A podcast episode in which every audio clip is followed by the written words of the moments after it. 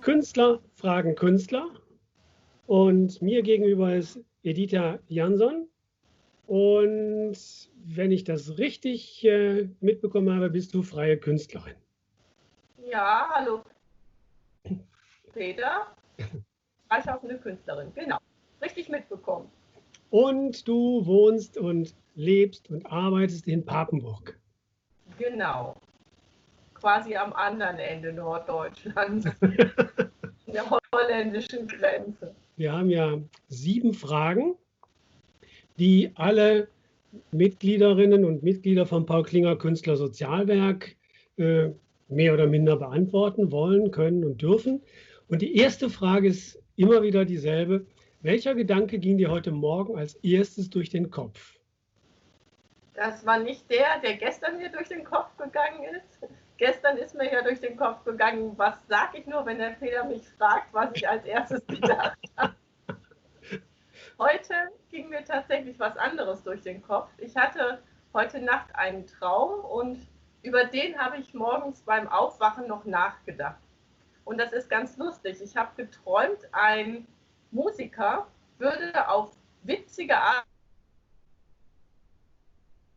und Weise ähm, Gegenstände umfunktionieren kann, um daraus Strom zu bilden. Darüber muss ich ganz nachdenken. Was macht die Krise im Augenblick mit dir? Sie hilft mir beim Entspannen.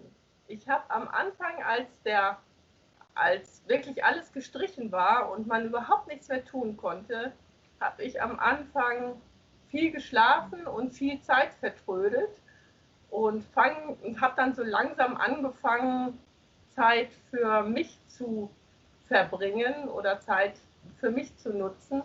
Und von mir aus hätte es jetzt ruhig noch eine Weile weitergehen können, aber jetzt fängt es ja langsam an, wieder hochzufahren. Und die ersten Terminabsprachen kommen wieder. Und eigentlich bin ich mit der Entspannung noch nicht ganz fertig. okay, und woran arbeitest du gerade? an drei Sachen. Einmal habe ich mit der Kunstschule Zinnober, die bei uns in Papenburg ist, zusammen ein Corona-Projekt entwickelt.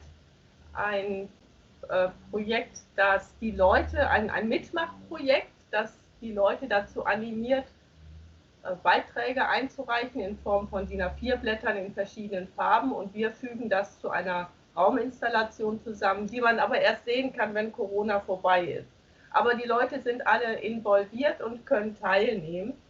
Das ist eine ziemlich große Aktion, weil die Galerie, in der wir das machen, ist 200 Quadratmeter groß. da ist viel Platz. Und das ist das eine.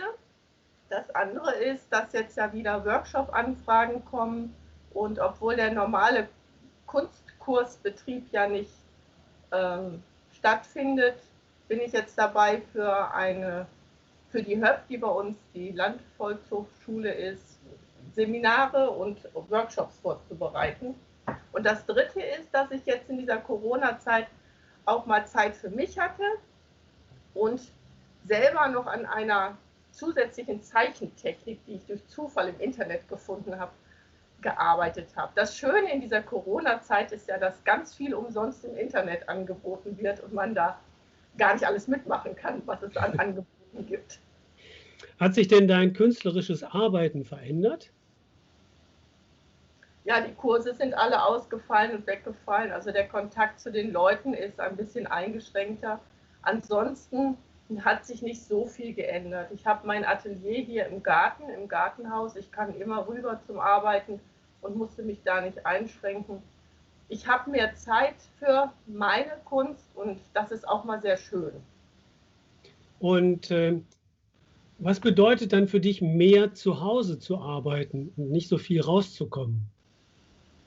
Das ist eine Wohltat. Ich liebe es. Am liebsten würde ich nur zu Hause arbeiten. Und ich habe wirklich ernsthaft überlegt, ob ich nicht meine ganzen Außenaktivitäten tatsächlich lassen soll und nur noch für mich zu Hause zu arbeiten, was natürlich Quatsch ist. Man braucht ja sein Netzwerk, um überhaupt äh, seine Sachen präsentieren zu können. Man braucht ja die anderen, aber ich finde das jetzt einfach so toll und es könnte noch eine Weile weitergehen, einfach nur so für sich zu sein. Das finde ich klasse. Und was fehlt dir besonders? Nichts. Gar nichts. Okay. Äh, was denkst du, wird sich verändert haben, wenn die Krise vorbei ist?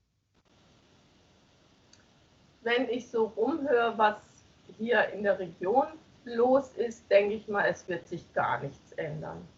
Das ist, alle gieren darauf, dass es wieder so ist wie vorher. Wann können wir wieder verreisen? Wann können wir wieder nach Holland fahren zum Einkaufen? Wann können wir wieder alles machen, was wir vorher hatten? Da ist gar nicht so der Wunsch danach, ähm, nach Veränderung.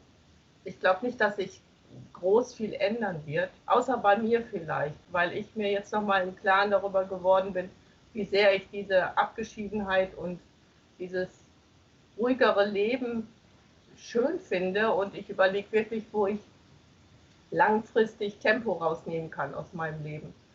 Und dass das auch geht, das habe ich ja jetzt in der Corona-Zeit gemerkt. Ja, das waren unsere sieben Fragen. Herzlichen Dank. Oh, bitte gern. Dann wünsche ich dir noch einen schönen Abend